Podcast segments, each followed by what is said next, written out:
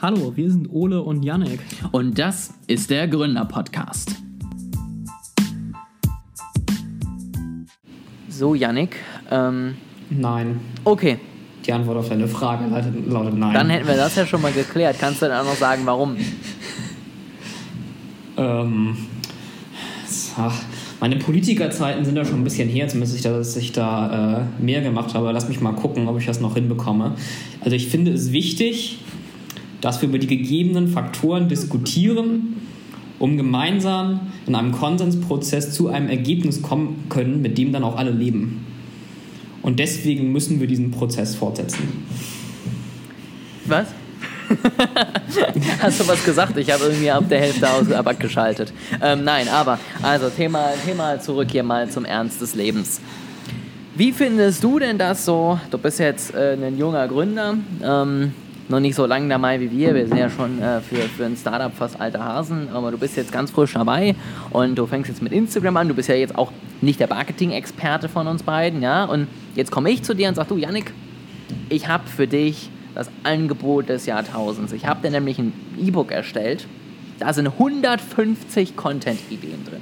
Da musst du nur noch ein paar Sachen dran ändern und dann kannst du das so posten. Und das kostet auch nur 75 Euro. Wie findest du das? Äh, also wenn ich dich noch gar nicht vorher kenne, dann bin ich erstmal sehr skeptisch. Weil das äh, kann ja grundsätzlich erstmal jeder behaupten. Ich glaube, als erstes würde ich mal eine Leseprobe davon haben wollen. Gut, äh, du, du ähm, kritisierst jetzt tatsächlich gerade ein bisschen am, am äh, Akquiseprozess äh, rum. Das hatten wir ja in der letzten Folge, das Thema, wie man auf LinkedIn Akquise macht. Ja. Also dann hätte ich es anders angefangen. Dann hätte ich ja zuerst gesagt, Yannick, du bist ja auch auf LinkedIn. Es könnten sich vielleicht Synergien ergeben, aber darum will ich jetzt gar nicht reden, ähm, sondern es geht mir jetzt mehr um den Inhalt. So. Also 150 Content-Ideen. Sagen wir mal, die sind jetzt wirklich Bombe für, für dich als äh, nicht wissenden Beobachter. Würdest du sowas nutzen? Ähm, wie findest du so eine grundsätzliche Idee, unabhängig wie ich sie jetzt pitche oder nicht? Okay. Also quasi, was ist das? 50 Cent pro Content-Idee? Ja, oder auch, Das äh, ich, ich, also komm, man- ich, ich man- mache einen guten man, Preis. Man merkt, ich bin ich mache 20 Man Cent. merkt, ich bin CFO, ist äh, auf jeden Fall ein guter Return on Investment. also selbst wenn ich mit nur jeder zehnten Content-Idee nur einen Sale mache, bin ich, glaube ich, immer noch ganz gut dabei. Gut, das ist natürlich auch jetzt positiv gerechnet. Ich glaube, es gibt genug Leute, die machen mit keinem einzigen Content am Ende irgendwie Akquise. Weswegen ich das jetzt anspreche, um dich jetzt hier nicht weiterhin ähm, zu nerven mit meinen blöden Fragen. Ich habe das jetzt letztens gerade wieder gehabt. Ähm, da habe ich dann auch äh, über ein anderes Coaching, was ich bekommen habe, eben dann noch so ein tolles Bonus extra Dingsgedöns bekommen und da waren eben dann 50 Content-Ideen irgendwie drin für die nächsten sozusagen jede Woche eine, einen Facebook-Post, einen Instagram-Post, was auch immer. Und ich habe mir das ein bisschen durchgelesen und dachte mir so, eigentlich ist es Bullshit, weil es ist halt nie zu 100% meine Art und Weise, wie ich schreibe. Es trifft nicht zu 100% das, was ich vielleicht auch kommunizieren möchte. Und es sorgt dafür, dass wenn ich mir irgendwie von drei verschiedenen Leuten solche Content-Ideen kaufe, dass ich halt einfach null Wiedererkennungswert habe. So. Und ich habe so ein bisschen das Gefühl, dass wenn Leute eben sowas verkaufen, dass es dann halt immer so Basic Postings sind, die müssen ja für jeden irgendwie passen, aber das geht dann halt nicht über das Oberflächliche hinaus. Also das ist dann so ein Posting wie, oh, äh, keine Ahnung, hier liebe Grüße aus dem Urlaub in Blank. Ähm, vor zwei Jahren hätte ich nie gedacht, dass ich mir sowas ermöglichen könnte, weil ich aber Blank gemacht habe, bin ich jetzt hier und du kannst es auch schaffen, deswegen komm in mein Team. So ungefähr ähm, sind die dann halt meistens aufgebaut. Und das finde ich ist halt einfach kein vernünftiges Marketing, sondern das ist halt ein Posting, der kriegt halt von mir ein Like, weil ich halt denke, oh schön für dich, genieß die Zeit in Spanien, aber mehr wird da nicht passieren. Ah. Ich gebe dir recht. Hm. Ich überlege halt gerade, ob ich sagen würde, ob ich, ob ich das deswegen grundsätzlich das ablehne oder ob man nicht sagen könnte, man, man versucht irgendwie noch so ein bisschen dieses Mittelding zu finden, dass ich einerseits was habe, was nicht zu generisch ist, aber andererseits äh, trotzdem noch von vielen Leuten angewendet werden kann. Ich glaube, es hängt auch davon ab, inwiefern diese Content-Idee nur wirklich eine Idee ist oder inwiefern es schon ein Template ist. Ne? Das, wenn, ich, wenn ich einfach nur sage, okay, du kannst ein langes Video machen oder du kannst einen TikTok Länge Video machen, dann ist das ja auch schon eine Idee, mhm. aber da musst du es eben mit deinem eigenen Inhalt befüllen. Das, also da gebe ich dir recht. Es ist ja am Ende nichts anderes wie eben ein fertig ausgearbeiteter irgendwie Redaktionsplan. Also dass ich eben sage, keine Ahnung, Woche 1, kurzes Video zu einem Basic-Thema bei dir, Woche 2, äh, Text zu äh, Kundenergebnissen, Woche 3, ne? Und dass ich so äh, Impulse verteile, ich nenne es mal Impulse, das finde ich super, weil das natürlich jetzt wieder dir als äh, jungen Gründer natürlich hilft. Ne? Du sitzt davor und denkst so, oh mein Gott, was soll ich eigentlich? Das ist genauso, finde ich, wie wenn man gemeinsam plant, was sind so meine Themen. Also ich arbeite für mich immer mit Themen. Ich sage mir immer so, okay, ich habe hier keine Ahnung, zum Beispiel Thema warum einzelne Marketing-Tipps, die immer wieder rumgereicht werden, Blödsinn sind. So, und dann kann ich mir da immer mal überlegen, worüber habe ich mich in der letzten Woche wieder aufgeregt. Dann suche ich mir das nochmal raus. Dann schreibe ich, warum das Blödsinn ist und wie ich es stattdessen machen würde. Oder das andere Thema ist dann, ähm, warum du selbstständig bist, aber trotzdem keine Zeit hast. So, und dann kann man da über Zeitmanagement sprechen. Man kann aber auch über mhm. alle anderen Themen sprechen. To-Dos, Produktivität, was auch immer. Und eine Kombination aus den beiden, glaube ich, kann einem super weiterhelfen, weil man sich dann an was langhängeln kann ohne zu verzweifeln. Aber mir, mir ging es jetzt wirklich so um diese vorgefertigten Texte, wo ich halt nur noch einzelne Bausteine irgendwie mit Copy und Paste äh, sortiere und dann mich damit, äh, keine Ahnung, produktiv fühle, wenn ich das dann poste. Also äh, du würdest sagen, es ist besser, anstatt sich so ein E-Book zu kaufen, eine Firma zu beauftragen, die sich individuell auf deine Situation zugeschnitten beschäftigt. Das ist das, worauf du hinaus Janik, ich könnte es nicht besser sagen. Also ich weiß nicht, kennst du eine Firma, die sowas macht? Ähm ich, ich, habe mal ein bisschen am Rande von gehört, aber wir, wir, wir, können ja, ja mal leichtfertig Empfehlungen aussprechen. Wir können ja mal so eine Empfehlung, äh, kannst du mal ein bisschen Gedanken machen, mal in den äh, Show Notes mal hinterlassen, wo man sich da melden kann. Ja, das ist eine ne? gute Idee. Da äh, wäre, wär, glaube ich, schon mal was. Sehr schön, dann äh, halten wir das doch schon mal geklärt. Ähm, dann würde ich mal sagen, machen wir noch mal mit was äh, Aktuellem weiter. Also Yannick, ähm, ich hatte dir ja letztens angeboten, ich kaufe die Firma von dir und ich kaufe sie, weil ich ein Problem bei dir lösen möchte. Ja, weil ich habe nämlich festgestellt, in deiner Firma, mir fällt jetzt nichts ein, wird zu viel Papier verwendet. So. Und das kaufe ich jetzt und ich möchte das ändern. Aber ich, äh, ich ziehe das Angebot jetzt erstmal zurück, beziehungsweise lege es auf Eis, weil ich habe festgestellt, du verwendest ganz schön viel Papier. Ja, ja, das, äh, das kann ich verstehen. Das, so, solche Faktoren muss man ja auch berücksichtigen. Das, äh, vielleicht meinst du, du wärst bereit, zu einem niedrigeren Preis aufgrund dieses Papierproblems die Firma vielleicht doch noch zu kaufen? Das ist vielleicht gar nicht so eine schlechte Idee. Also darüber könnten wir jetzt doch noch mal reden. Alternativ, vielleicht kann ich dir auch noch mal eine sehr lange Analyse dazu bereitstellen, wie viel Papier denn eigentlich bei uns äh, verbraucht wird. Und du kannst mit einem Kacke-Emoji darauf reagieren. Wäre wär das vielleicht ein, ein, guter Lösungsprozess in deinen Augen? Wir, wir könnten unser Beispiel jetzt noch äh, weiter in die Höhe führen, weil du könntest mir bitte genau diese Analyse dann ja auch ausdrucken. Ne? Also das wäre dann super wichtig. Gut, ähm, magst du vielleicht den paar Zuhörern, die jetzt noch nicht wissen, worum es geht, sagen, äh, warum wir das gerade ansprechen, was du für ein Papierproblem haben?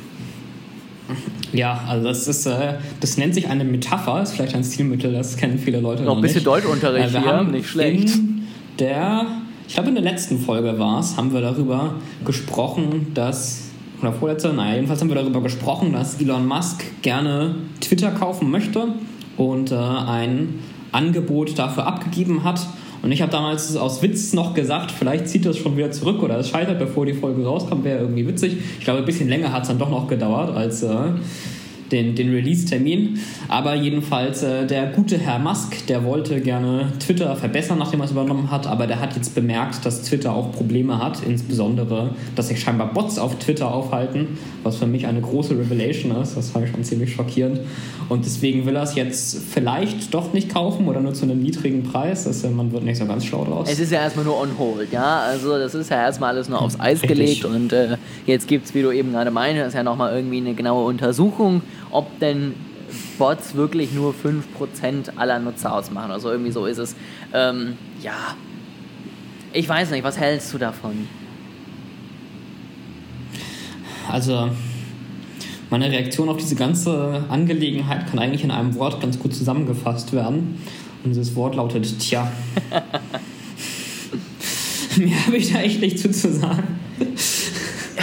Ich, ich weiß auch nicht, ob es vielleicht besser für Twitter wäre. Vielleicht hat er jetzt auch schon wieder festgestellt, dass er da sowieso keinen Bock drauf hat, beziehungsweise nicht mehr so viel Spaß dran hat wie vorher und dann soll er es halt einfach lassen. Ich glaube, es wäre jetzt wirklich einfach bescheuert von beiden Seiten aus, wenn man sich jetzt auf ein niedriges Kaufangebot irgendwie einigt, weil dann haben halt irgendwie die Shareholder von Twitter, denken sie auch, ja toll, ne? Bin irgendwie extra eingestiegen, weil ich irgendwie 54,20 für meinen Share bekomme und das kriege ich jetzt halt nicht, war es ein Blödsinn. Das ist natürlich ärgerlich und vielleicht lassen sie es jetzt auch einfach so, wie es ist und äh, sind damit zufrieden. Aber war eigentlich, also war, ähm, waren Bots das Hauptproblem, das Musk beseitigen wollte? Das klang jetzt gerade so ein bisschen so deiner Metapher. Ich hatte das eigentlich so in Erinnerung, dass er vor allem sich für Free Speech einsetzen wollte. Ich dachte, das wäre sein Hauptanliegen nee, gewesen. Bots hat er auch immer. Also es war eins von zwei okay. sozusagen. Also es wäre, ja. ich, ich würde mich um deinen Papierverbrauch und irgendwie, keine Ahnung, Freiheit am Arbeitsplatz einsetzen und jetzt habe ich festgestellt, der Papierverbrauch ist hoch. Also es war nicht das Einzige, was ihm wichtig war, aber es war schon so, dass auch er gesagt hat, das ist ein Problem, was es gibt ja. und was man eben angehen müsste. Bots auf Social Media, ich finde das schockierend. Mhm. Das hätte keiner ahnen können. Ähm, ja, also was, was den Punkt mit den Aktien angeht, ich finde, da ist man auch ein bisschen selber schuld. Ja? Also der, der Marktpreis an der Börse hat ja offenbar reflektiert, die Wahrscheinlichkeit, von der der durchschnittliche Investor oder der Markt davon ausgeht, wie hoch ist die Wahrscheinlichkeit, dass es tatsächlich zu dem Preis übernommen wird. Und wenn du halt da hingehst und das anguckst und dir denkst, haha, kostenloses Geld und nicht nochmal zwei Sekunden weiter denkst und dir nicht, dir nicht einfällt, warum alle anderen sich das scheinbar nicht gedacht haben und der Preis nicht entsprechend höher ist, dann bist du halt auch ein bisschen selber schuld. Also das, das gehört ein Risiko dazu. Ich glaube, das ist sowieso ein ganz guter äh, Merksatz. Ja? Also wenn du dir denkst, haha, ich krieg hier irgendwas, was die anderen nicht gecheckt haben, dann äh, frag dich vielleicht nochmal, warum die anderen es noch nicht gemacht haben. Also das kann man, glaube ich, auf vieles anwenden. Ansonsten, also ich hatte ja in der vorherigen Folge gesagt, ich bin nicht so der Fan davon, wenn eine Einzelperson ähm, solche soziale Netzwerke kontrolliert. Also vielleicht ist es ganz gut, falls der Musk es nicht mehr übernimmt und wenn es auf einem, einer bisschen breit gestreuteren Basis an Shareholder liegt und dadurch, also wirklich demokratisches Twitter ja auch nicht, aber nochmal ein bisschen stärker demokratisiert ist als in, in den Händen einer Einzelperson. Ja, aber dann lass uns doch mal, vielleicht äh, erwische ich dich jetzt hier auch gerade auf einem kalten Fuß so ungefähr, ähm, auf einem falschen Fuß. Ich kann keine Sprichwörter. Ähm, also auf jeden Fall unerwartete Frage. Weißt du, was diese Bots bringen? Also außer dass Facebook bessere Nutzerzahlen sozusagen irgendwie äh, reporten kann am Ende des Quartals, weil also ich habe mich bisher immer gefragt, wer auf solche Bots irgendwie reagiert, was die überhaupt machen und was sie überhaupt bringen. Also es sind irgendwie entweder Werbung für irgendwelche komischen Erwachsenenseiten und äh, die kommentieren überall drunter oder es sind halt irgendwelche Fakes von irgendwelchen anderen Profilen. Klar, ich weiß, die schreiben manchmal Leute an und versuchen sie dann abzuziehen. Das verstehe ich noch, aber so viele so namenlose und äh, bildlose Bots, die einfach irgendwo random posten, frage ich mich immer, was das bringt am Ende. Okay, also ich habe halt vor allem wahrgenommen unter den Accounts, den ich so folge, dass irgendwer drunter postet, hey, so und so hat mir geholfen bei meinem Bitcoin-Trading und äh, durch den bin ich reich geworden. Also ich weiß jetzt nicht statistisch, wie viele davon, das sind. Das die, die ich hauptsächlich wahrgenommen habe und wie oft äh, dein Beispiel vorkommt, aber es ist aus dem Bauch raus, würde ich sagen, die zwei größten Bot-Nutzergruppen sind halt Verkauf-Scam und andererseits äh, politische Propaganda. Mhm. Gut, das kann natürlich sein. Ich weiß nicht, zum Teil wahrscheinlich auch so gekaufte Likes, Follows und sonst was, die auch mal woanders kommentieren, damit ja, es nicht das auffällt. Das, äh, das kann natürlich auch ist sein. Ist vielleicht sogar nochmal genauso stark oder vielleicht sogar noch stärker als die beiden die Gruppen, die ich äh, genannt habe. Ich weiß zumindest bei Facebook, dass es früher so war, ich weiß nicht, wie sich das seitdem entwickelt hat, aber ich weiß, dass es bei Facebook früher so war, dass diese Like-Kauf-Bots auch Sachen geliked haben, die man nicht gekauft hat, also alle möglichen Pages wahllos ge geliked haben und irgendwelche Posts gemacht haben, damit es quasi unter dem Spam-Detektor mhm. bleibt. Weil wenn man eben ein bisschen breiter das macht, dann fällt es nicht so auf. Das wäre eine Erklärung, warum die scheinbar wahllos posten oder wahllos Sachen retweeten oder liken. Wir hatten letztens äh, einen Kunden bei, von uns, ähm, ich weiß auch nicht, was da falsch gelaufen ist. Ich glaube, da hat auch irgendwie entweder jemand absichtlich da irgendwas äh, machen wollen oder irgendwie, weiß ich nicht, es gab einen Glitch in der Matrix. Auf jeden Fall hatte er plötzlich auf ein zwei Wochen altes Bild 50.000 Likes drauf bei 300 Ansichten oder sowas. Also war ein relativ neuer Kanal. Und ähm, da habe ich mich auch irgendwann gefragt, was jetzt gerade da schiefgelaufen ist, weil kann ja nicht sein, dass irgendwie alle Like-Bots jetzt spontan sein Profil und dieses eine Bild ausgesucht haben, um da einen Like dazulassen. Tja, also instinktiv hätte ich gesagt, scheinbar hat der Algorithmus ihn irgendwie begünstigt und das irgendwo hin und ausgespült oder es war halt ein Bug. Ja, aber wenn der Algorithmus ihn begünstigt hätte, wäre ja die, die Sicht, dann hättest die du nicht Ansicht, nur 300 Views. Genau, also dann wären es ja. halt auch 100.000 Views gewesen. Das wäre wär cool. So, dann hätte ich sagen können, ey, viral gegangen, läuft. Ähm, das, ich sag mal so, es ist ein cooles Gefühl, wenn du bei Instagram mal plötzlich reinguckst und siehst, dass man hundertmal so viele Leute erreicht wie sonst in den normalen Postings. Funktioniert leider nie zweimal hintereinander mit derselben Idee, aber ist dann mal ganz nett, aber das war es halt leider nicht. Interesting. Tja, ich kenne die Internals der Plattform nicht. Vielleicht war es tatsächlich einfach nur ein Bug. Genau, wie letztens auch sehr spannend, plötzlich dann äh, eine auch die so, so Beratung und ähnliches anbietet, gepostet hat, dass irgendwie eins ihrer Reels ähm, zwei Millionen Wiedergaben hat, aber auch nur eine Reichweite von 3000. Das heißt, auch entweder gab es da einen Fehler oder vielleicht haben sich irgendwie 100 davon das Ganze 100.000 Mal angeguckt, damit das funktioniert.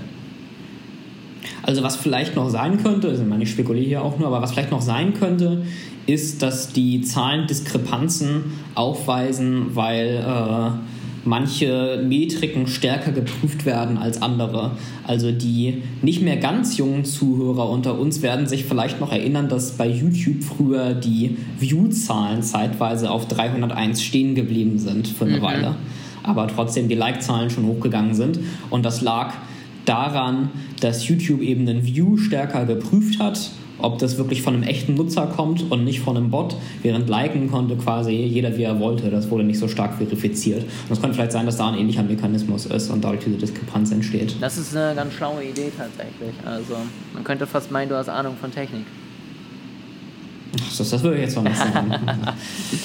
Sehr gut, ja, dann würde ich mal sagen, haben wir das Thema Elon auch mal wieder abgedeckt. Also ich glaube, das ist ja alles. Aber es, meinst du, der kauft das, das Twitter noch? Oder glaubst du, es wirklich nur on hold oder glaubst du, es wird gecancelt?